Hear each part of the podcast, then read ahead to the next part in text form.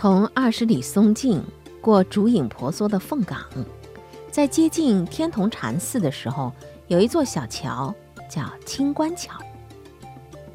清关桥不大，石头砌的，架在一道不宽却很深邃的溪壑之上。在雨季的时候，太白山水汇集而下，越双池到这个豁口。喷薄而出，形成十丈瀑布。瀑布洁白如雪，在两岸碧绿的青山夹峙下，蔚为壮观。于是构成了天童一景。这个景的名字叫清观喷雪。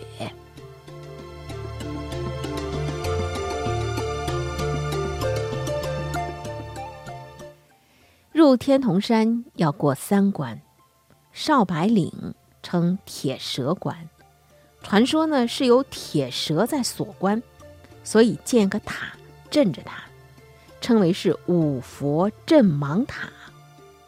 进了铁蛇关，就可以隐隐的听到从二十里山谷深处传来的天童梵钟，也可谓人未到。而先闻其声，然后是二十里松径，称万松关。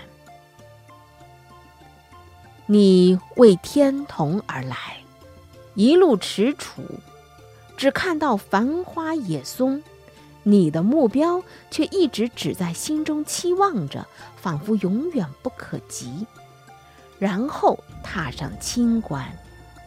当人们走在清关桥上的时候，向左猛一转头，突然间发现恢宏的天童禅寺近在咫尺。你这才知道，清关又是一关。关，这在中国文化当中常常是被看作重要的节点。越过这一步。就会有质变发生，而入天童的三观，恰恰如入佛门，闻声而入，漫长修习终不见成果，蓦然回首，给你无限欣喜。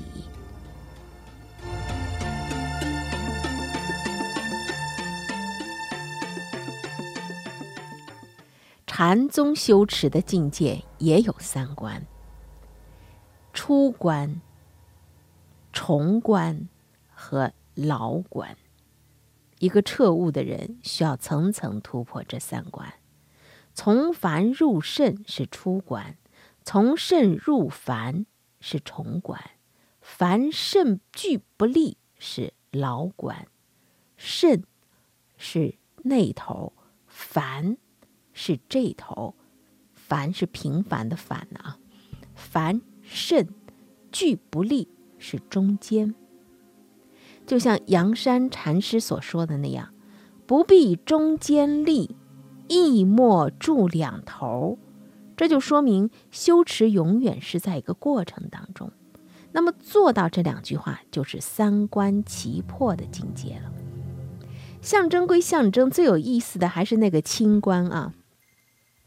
所有第一次到天童的人，总不会忘记在清关桥上那蓦然回首的一瞬间。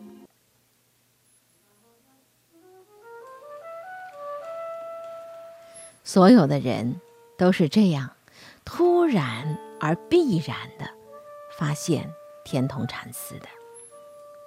这种突然发现太有意思了，它更像是一种象征。象征着人们的有一些认知，往往经过漫长的探求摸索，在众里寻他千百度的时候，就这样，在蓦然回首中突然领悟，突然看清了本质。在佛教中，这叫做顿悟。佛教的一个重大的宗派禅宗，就是倡导这种顿悟。天童寺。正是禅宗的著名佛寺。法瑞以后的天童，我们从零星的史料当中可以得到大体的印象。法瑞他在建造金舍二十五年之后，就是唐至德二年（七百五十七年），有一个叫宗弼禅师发心，把金舍迁到了今天的天童寺的位置。为什么要迁？到底是迁徙还是重建？这一切又不得而知了。从此，东谷恢复了宁静，而天童接上了香火。从史料上看，从法瑞到宗弼的二十五年，再到迁徙佛寺后的两年，这二十七年中，天童从筚路蓝缕而成为全国著名的佛寺，不能不说这是一个巨大的飞跃。在这期间的唐王朝。经历了安史之乱，迁寺的那一年正好是肃宗重新收拾旧河山的第二年。再过一年，大概就是全国的拨乱反正基本完善了。肃宗的改号为乾元，意味着从此开始一个新的纪元。也就是在乾元二年（七百五十九年），天童寺获得了皇帝敕赐的天童玲珑寺的寺名。这是天童寺的一个欢庆的日子。新的住持叫清闲禅师，他又是一位很有能力的人。他在这一年做了两件大事儿，一个呢是造食堂，因为佛寺的名声大了，僧人多了，原来吃饭的地方容不下这么多人了；二是种植了二十里的夹道松。这个举措。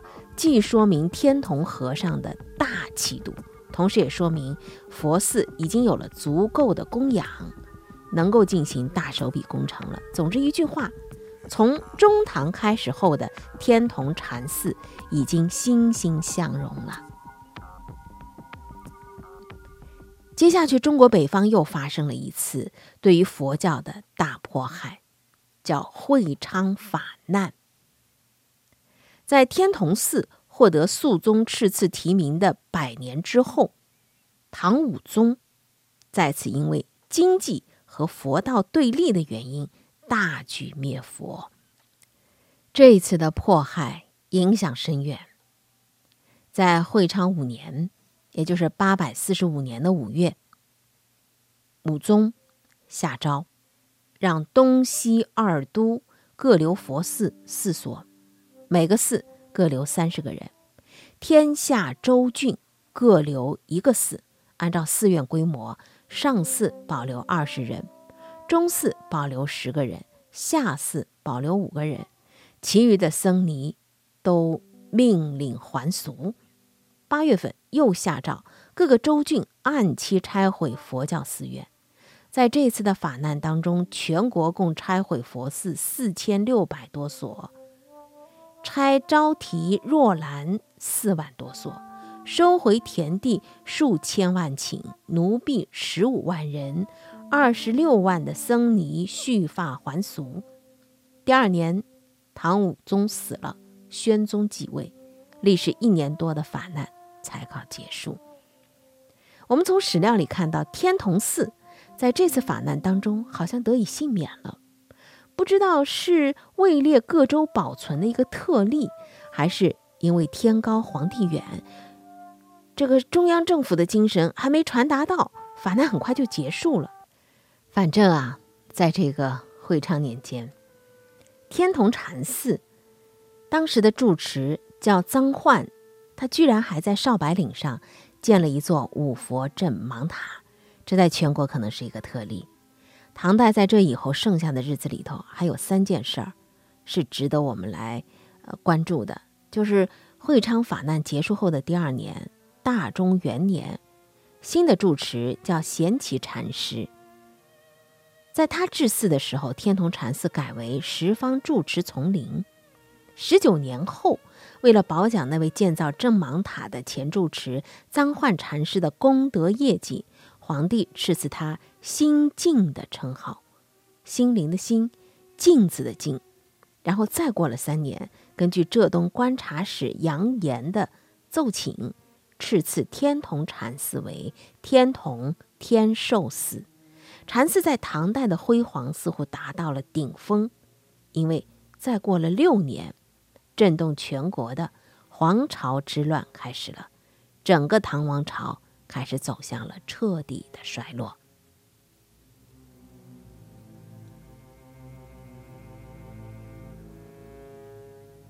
天童寺为什么会如此坚韧的存活着？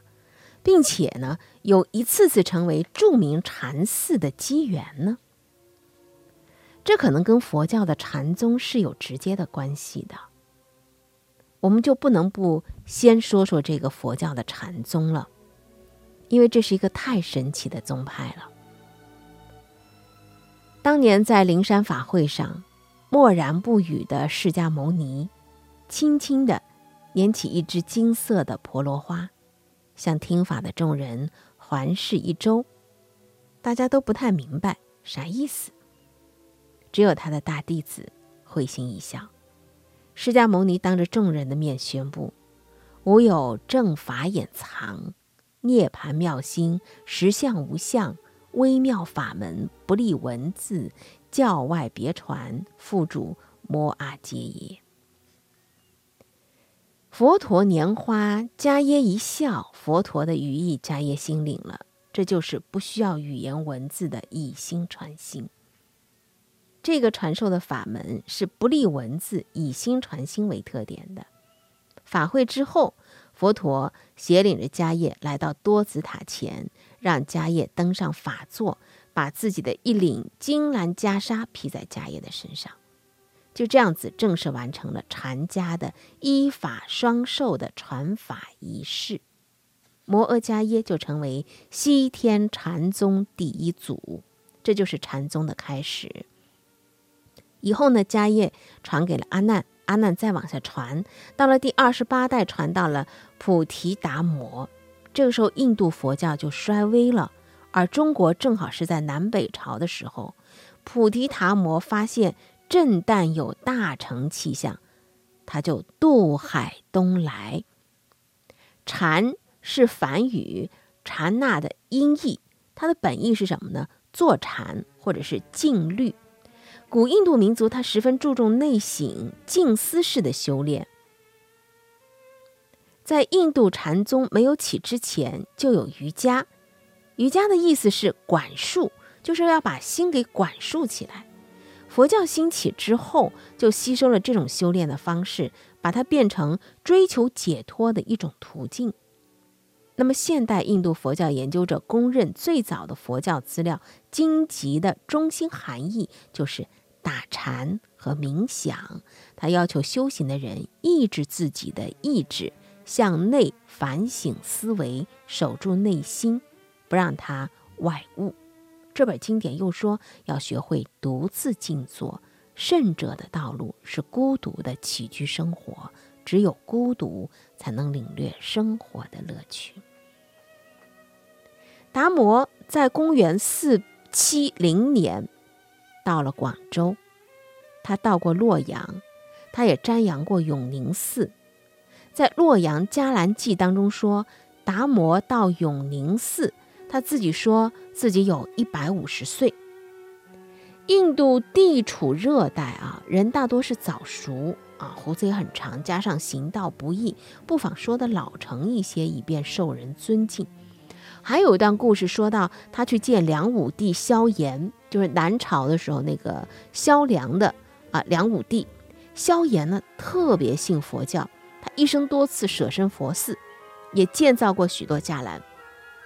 达摩见到梁武帝的时候，梁武帝就问达摩：“如何是圣地第一义？”达摩说：“阔然无甚。”梁武帝又问：“朕见寺斋僧有何功德？”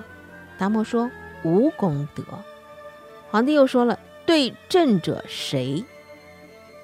达摩回答：“不识。”梁武帝从来没有领教过这种不立文字、不探讨理论的佛教宗派，两人说的特别不投机。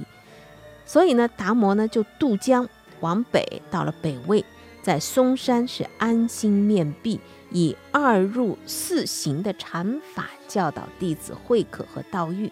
慧可跟了达摩六年，达摩呢，呃，四卷啊，这个《楞伽经》传授给慧可。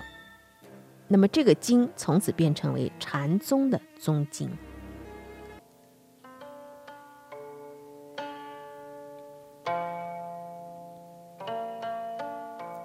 这里头的楞伽什么意思呢？就是斯里兰卡当中的兰卡的另外一种音译。这是一个传教的圣山，也就是说，这是一部兰卡经。那么慧可后来呢，隐居到了安徽潜山的宛公山。传法给僧璀，僧璀受法之后呢，又隐居到了安徽太湖的司空山，一直以来都是坚持不立文字，教外别传啊，直指人心，见性成佛的这个宗旨。那么，只有道信是从僧璀九年得他的依法，道信后来又到了江西吉安。后来呢，道信又到了湖北的黄梅双峰山坐禅守一三十多年。在这期间呢，他传法给了弟子弘忍和法融两个人。法融后来到了金陵的牛头山，啊，传牛头禅。弘忍的弟子当中呢，就引出了另外一段故事了。弘忍得法之后，到了双峰山东面的一个叫冯茂山，另外建了一个道场。冯茂山又叫东山，所以弘忍的禅法称为是东山法门。那么东山法门说玄理，莫授于人，这是开了中国佛教特有的禅风。弘忍老了之后啊，他就想选拔一个继承自己的一个弟子，所以呢，他就让大家各做一记，看看个人的根气如何。他有个大弟子，名字叫神秀。神秀非常得意地做了一记：“身是菩提树，心如明镜台，时时勤佛事，勿使惹尘埃。”他把这个寄语呢写成了文字之后，贴在了墙上，好多人都围在那看。在这个寺庙里头，有一个人是广东来的，一个文盲和尚，名字叫慧能。他呢，专门在这个寺里头呢，就砍柴烧饭。他从别人嘴里听到了神秀的这个记，然后呢，他也送了一记，因为他不会写字儿啊，他也请别人写了贴在墙上。那个写的是什么呢？菩提本无树，明镜亦非台，本来无一物，何处惹尘埃？师傅弘忍。看了神秀的记之后，不太认可，认为未现本性；而看到慧能这个文盲的记之后，心里是大加赏识。于是他半夜里呢，就把慧能给悄悄悄的叫了过来，秘密的传以依法。为什么要秘密啊？因为他知道神秀啊这个大弟子势力太大了，他让慧能赶紧走南下，啊，隐姓埋名。日后伺机再把依法弘扬光大。慧能得法之后，往南走，到了广东韶关的曹溪宝林寺，在那里隐居了十五年。同寺的这个僧人从来不知道这个文盲和尚到底是什么角色，直到有一次，寺里的两个和尚看到风吹幡动之后发生了一场争执，一个说这是幡在动。一个说这是风在动，结果争论在这个寺里的僧人当中的内部成了两派。慧能听了之后，忍不住说了一句：“不是幡动，也不是风动，而是心动。”方丈听到了，心里一惊啊，想这个和尚必有来历啊，然后就把他叫来问他。慧能这才说出十五年前的那一段姻缘，于是慧能就在曹溪执法席了。神秀虽然没能够得到弘忍的衣钵，但是在弘忍事迹之后，他到了荆州当阳山弘禅，先依《楞伽经》，后依《金刚经》，二十多年当中呢，也是门人云集，成了禅宗的北宗。慧能呢，后来因请在韶州的大梵寺，啊，说这个般若波罗蜜法，并且传授无相戒。这位砍柴人出身的和尚，靠自己的大胆努力，倡导了一种革命性的修习法门，叫什么顿悟。他的四法弟子有行思、怀让、神会、玄觉、慧中、法海等四十多人，他呢就成了禅宗当中的南宗。慧能寂灭于公元七百十三年，他的弟子法海把慧能的言行汇集之后，写了一个小册子，很薄，叫《六祖坛经》，这是中国和尚去禅发佛理的唯一的一个经典。你看，一个外国和尚教外别传的修习法门。